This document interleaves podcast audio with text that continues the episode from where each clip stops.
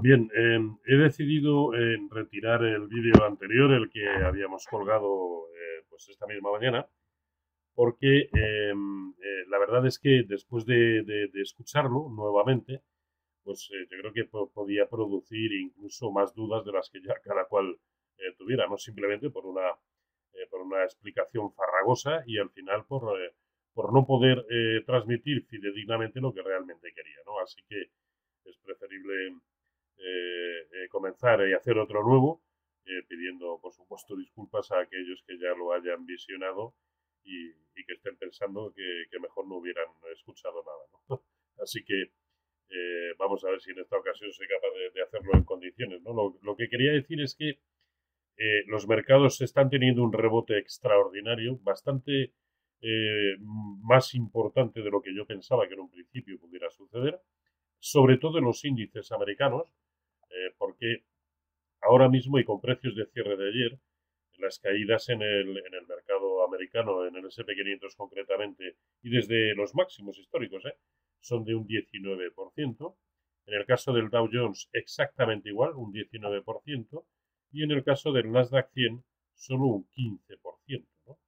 Eh, en tanto que en Europa sí son bastante más contundentes las caídas, hasta, hasta los precios del momento actual. ¿eh? Un 23,5% en el caso del DAX, en el caso del IBEX un 30% o en el caso del Eurostox un 25%. ¿De acuerdo? Eh, y aquí ahora viene, eh, digamos, la parte importante. Eh, el nivel que no debería sobrepasar el Nasdaq 100 para seguir pensando que nos encontramos en un contexto correctivo de medio y largo plazo es esta zona de 8.560. Esta es la que tendría que respetar. Si bien es cierto que cuanto más siga profundizando, o cuanto más eh, siga subiendo el mercado y profundizando en el rebote, eh, le resta fuerza bajista al mercado eh, para cuando retome precisamente esa senda bajista. Ahora mismo podríamos plantearnos tres escenarios. El primero, aquel por el cual ya hubiéramos visto todo lo peor que teníamos que ver en los mínimos de marzo, esta zona de 6.770 de, del Nasdaq 100 o más concretamente en el SP, la zona de 2.190. Para mí el menos plausible, el menos posible, ¿de acuerdo?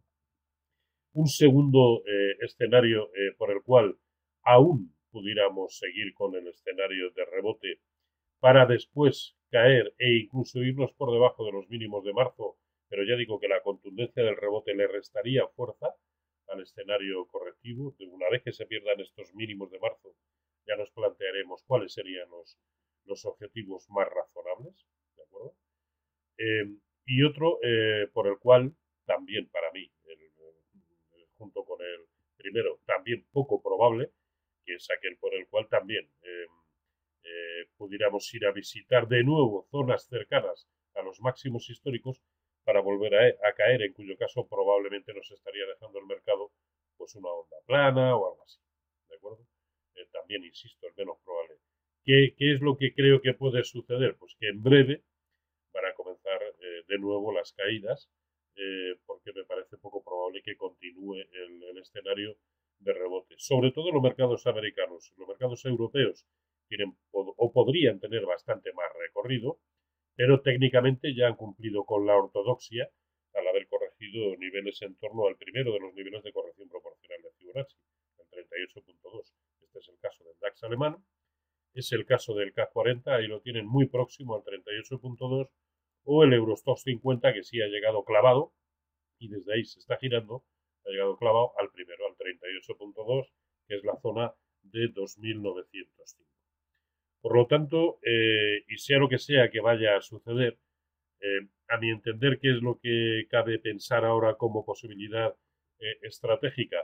Bueno, creo que llegamos tarde al rebote, por mucho que, mm, que, tiene, lógicamente, todos los mercados, todos los índices, tienen que dar alguna señal de giro, ¿de acuerdo? En, su, en este rebote, por lo que tampoco cabe la posibilidad ahora mismo de tomar posiciones cortas, pero mucho ojo al patrón que nos dejó ayer el Dow Jones, ahí lo tiene, podría ser, a poco que hoy abramos a la baja y, deje un hueco bajista, podría ser un, una pauta eh, de giro eh, que es un Arami bajista. No es así en el SP500, pero sí vuelve a serlo también en el Nasdaq 100. ¿De acuerdo? Insisto, esto solamente será factible si vemos hoy una apertura eh, a la baja y finalmente acaba cerrando por debajo del precio de cierre de ayer. ¿no? Por lo tanto, y por concluir, se impone más espera. Quienes no hayan cogido el rebote, eh, creo que es tarde para cogerlo. Aquí es donde nuevamente nos debemos empezar, a, aquí o en niveles muy próximos a los actuales, es donde nos tenemos que empezar de nuevo a plantear la opción de eliminar eh, la cartera que, que, nos estaba costando una caída brutal y de la cual prácticamente, eh, sobre todo los mercados americanos, han recuperado un 50% o incluso eh, algo más con respecto a lo que fue la, la caída inicial. Eh, o cabe otra opción, que es en cuanto tengamos la más mínima constancia de que se reanuda el escenario correctivo, los que no quieran deshacer posiciones, y mucho me temo que, que serán legión, pues por lo menos que sean capaces de, de, de, cubrirla. ¿no? Lo que pasa es que en el mercado europeo pues, prácticamente no, no podemos cubrirla manera, porque nos han eliminado esa posibilidad eh, bueno, pues por lo menos podríamos hacerlo, aunque no sea de manera perfecta, una cobertura en el mercado americano. Si algunos no saben cómo hacerlo o tienen dudas eh, al respecto, no tengan problemas en contactar eh, conmigo a través de, mi mail rmorobolsa.gmail.com ¿De acuerdo? Venga, pues eh, pasen lo mejor posible, o lo menos mal posible, esta Semana Santa. Cuídense mucho y, repito, eh, lamento eh, la poca claridad del, del vídeo anterior. ¿De acuerdo? Venga, eh, feliz fin de semana y cuídense mucho.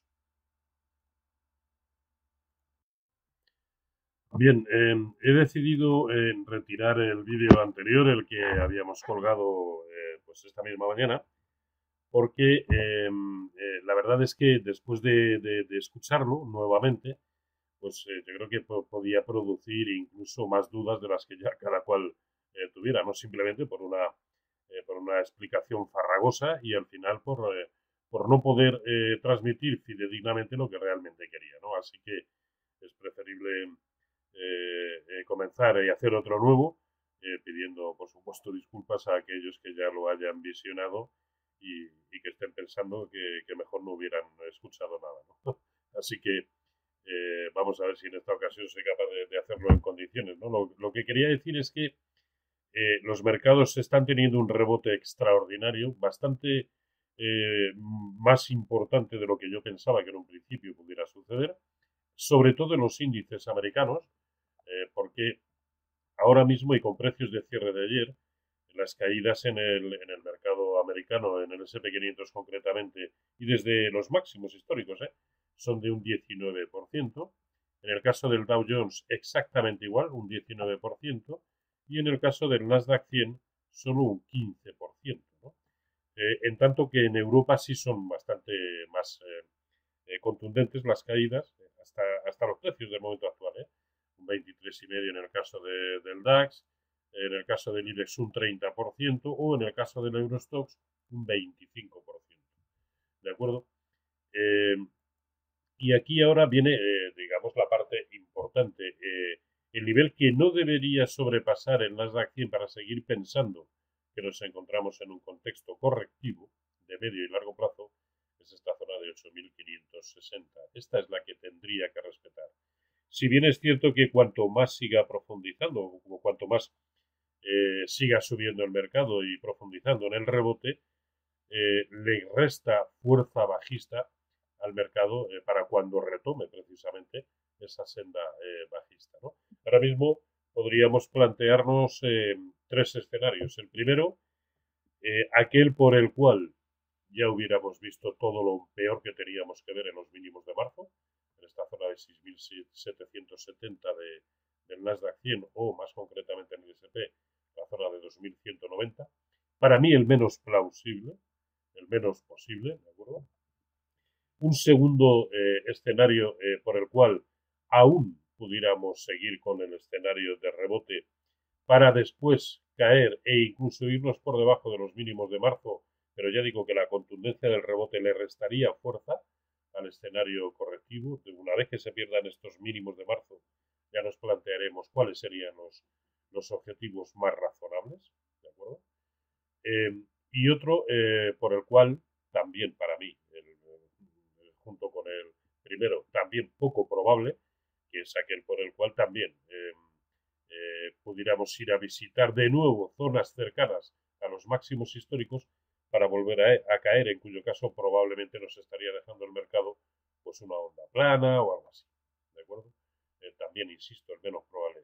¿Qué, ¿Qué, es lo que creo que puede suceder? Pues que en breve van a comenzar eh, de nuevo las caídas, eh, porque me parece poco probable que continúe el, escenario de rebote. Sobre todo los mercados americanos. Los mercados europeos tienen o podrían tener bastante más recorrido, pero técnicamente ya han cumplido con la ortodoxia al haber corregido niveles en torno al primero de los niveles de corrección proporcional de Fibonacci, el 38.2.